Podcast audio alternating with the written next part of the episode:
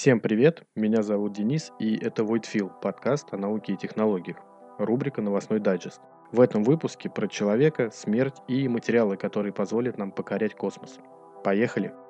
Начнем с недостатка сна, потребность в котором так необходима нам далеко не только для простого пополнения нашего уровня энергетического запаса. Наш мозг буквально переходит в другое состояние, когда мы спим, чтобы избавиться от токсичных побочных продуктов нервной деятельности, которые накапливаются в течение дня. Этот процесс даже был заснят на видео. Удивительно, но исследования на мышах показали, что тот же самый процесс начинает происходить в мозге, который хронически лишен сна, за исключением того, что он работает буквально в режиме гипердрайва и затрагивает здоровые нейроны. Еще в 2017 году команда нейробиологов изучила реакцию мозга мышей на плохой сон и обнаружила странное сходство между хорошо отдохнувшими и теми, кто хронически не досыпал.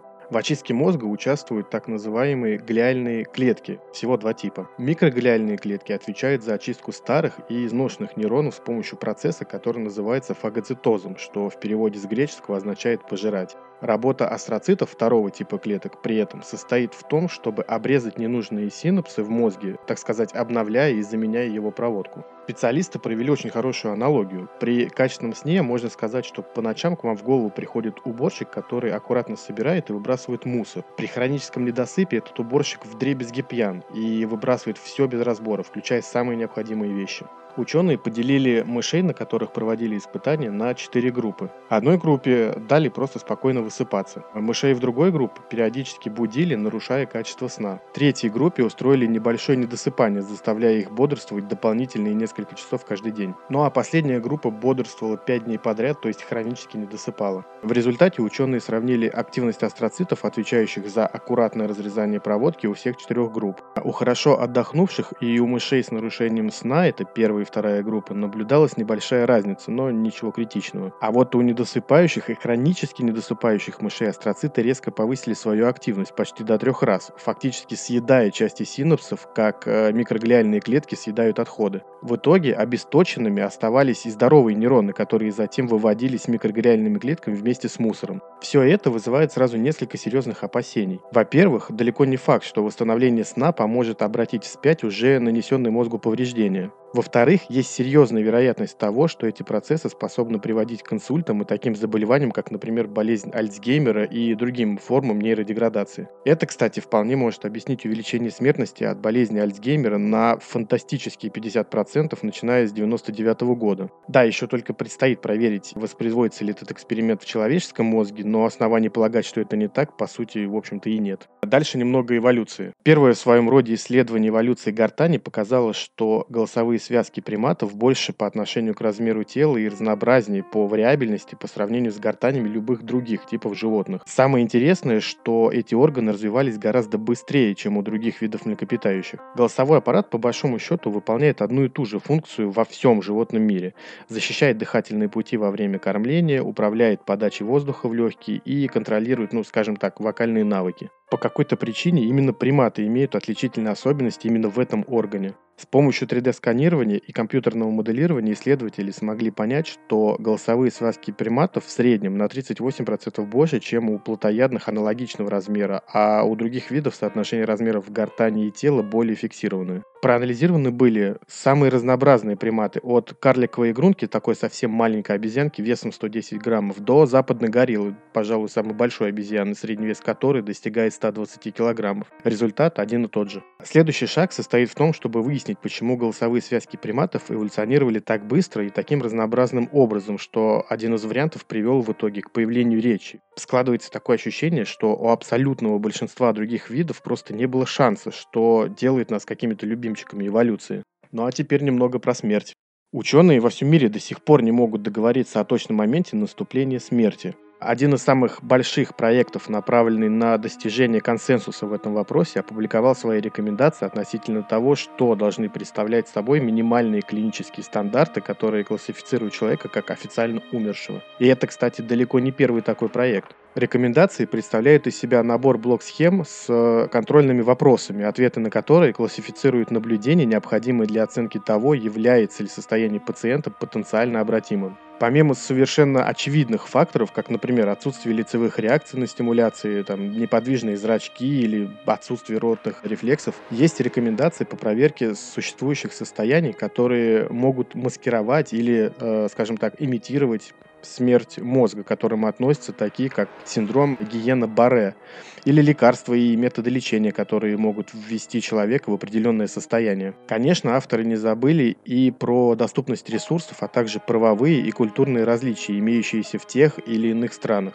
Так почему же это так важно? К сожалению, ошибки случаются, и что самое страшное, случаются они гораздо чаще, чем нам хотелось бы признавать. Люди, объявленные умершими несколькими врачами, просыпаются в морге всего за несколько часов до вскрытия. Эти ошибки приводят к тому, что в итоге умирают люди, которых еще можно было бы спасти. Еще к началу 60-х годов французские нейрофизиологи расширили определение комы, включив в него понятие смерти мозга, первый официальный критерий которого известно сегодня как гарвардский критерий смерти мозга. Эти критерии были опубликованы еще в 1968 году. В итоге за 52 года медицина шагнула очень и очень далеко и границы смерти как э, необратимого состояния сильно были раздвинуты. Эта работа была одобрена десятками ведущих медицинских сообществ. Тем не менее, учитывая огромное разнообразие правовых, религиозных и моральных ценностей, применяемых в различных культурах для формирования взглядов на смерть, маловероятно, что какой-либо один отчет объединит все противоречивые мнения. Да и вообще, как знать, а вдруг смерти вообще не существует, как и времени. Переходим к более практичным новостям. Нехватка пресной воды является одной из самых серьезных проблем во всем мире. Именно поэтому так много ученых заняты работой над проектами по опреснению воды. По данным Всемирной организации здравоохранения, во всем мире около 785 миллионов человек не имеют чистого источника питьевой воды в пределах получасу ходьбы от того места, где они живут. По мере нарастания климатического кризиса эта проблема только усугубляется. Соленая же вода составляет около 97% всей воды на планете, представляя собой огромный неиспользованный ресурс ресурс. Специалисты из Австралии использовали металлоорганические каркасные структуры в качестве адсорбента, которые способны опреснить соленую воду буквально за несколько десятков минут. После всего лишь 4 минут воздействия солнечного света после этого материал высвобождает все ионы соли, которые он успел впитать, и готов к повторному использованию. Специалисты применили материал с определенной аббревиатурой, который частично состоял из другого материала под названием МИЛ-53, который уже известен своими свойствами по адсорбированию соли из воды и даже углекислого газа из воздуха. С помощью этого действительно дешевого, стабильного, позволяющего многократно использовать рабочие тела способа можно производить воду, соответствующую стандартам ВОЗ по опреснению. Около 139,5 литров чистой воды может быть произведено в день всего из 1 килограмма этого материала, применяемого на ранних стадиях испытаний. Тем не менее, пока совершенно не ясно, насколько близки исследователи к тому, чтобы привести свою систему в рабочее, ну, практически применимое состояние. Хотя и радует тот факт, что потенциальных решений проблемы становится все больше. Так, на сегодняшний день наиболее перспективными являются проекты по опреснению воды с помощью ультрафиолетового света, графеновых фильтров и солнечного света с гидрогелями. Есть даже проекты по получению питьевой воды из сухого воздуха в пустынях. В общем, главное, что мы движемся в этом направлении. Ну а теперь немного об освоении космоса.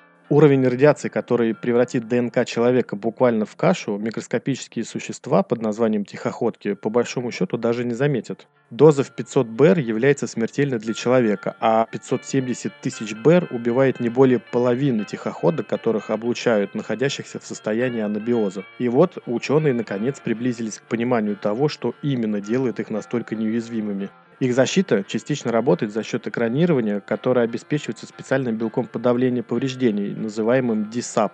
В целом, о потенциале этого белка специалистам известно ну, как минимум 5-7 лет. К примеру, в одном из экспериментов в культуру человеческих клеток был добавлен этот белок, что уменьшило разрушение, вызываемое рентгеновским облучением, примерно на 40%, а это довольно много. В другом исследовании было отмечено, что DSAP, судя по всему, защищает ДНК от воздействия гидроксильных радикалов, которые тоже могут приводить к мутациям и повреждениям генов. Пока каким-то совершенно непонятным образом, цепляясь за нити нуклеиновой кислоты, белок отклоняет или поглощает вредные элементы, которые в противном случае повредили бы живую клетку, проникнув в нее. Результаты нового исследования показали, что особенно беспорядочные участки белка DSAP могут изгибаться, повторяя структуру ДНК, адаптируясь под ее форму и становясь своего рода молекулярной броней. То есть этот белок внутренне настолько неупорядочен, что может корректировать собственную структуру в соответствии с формой ДНК. Специалисты вполне логично предположили, что этот белок может служить и чем-то вроде генетического экзоскелета, но любая конкретика в данном направлении будет доступна только после дальнейших исследований.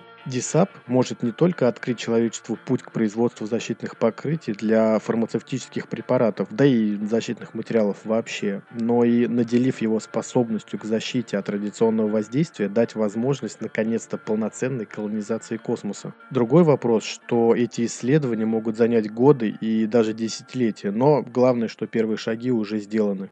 Друзья, подписывайтесь на канал, оценивайте выпуск и проходите по ссылкам в описании. Voidfill – это подкаст о науке и технологиях, как они есть. Мы сразу запускаем несколько рубрик, поэтому дальше будет еще интересней. Спасибо, что были с нами. Услышимся.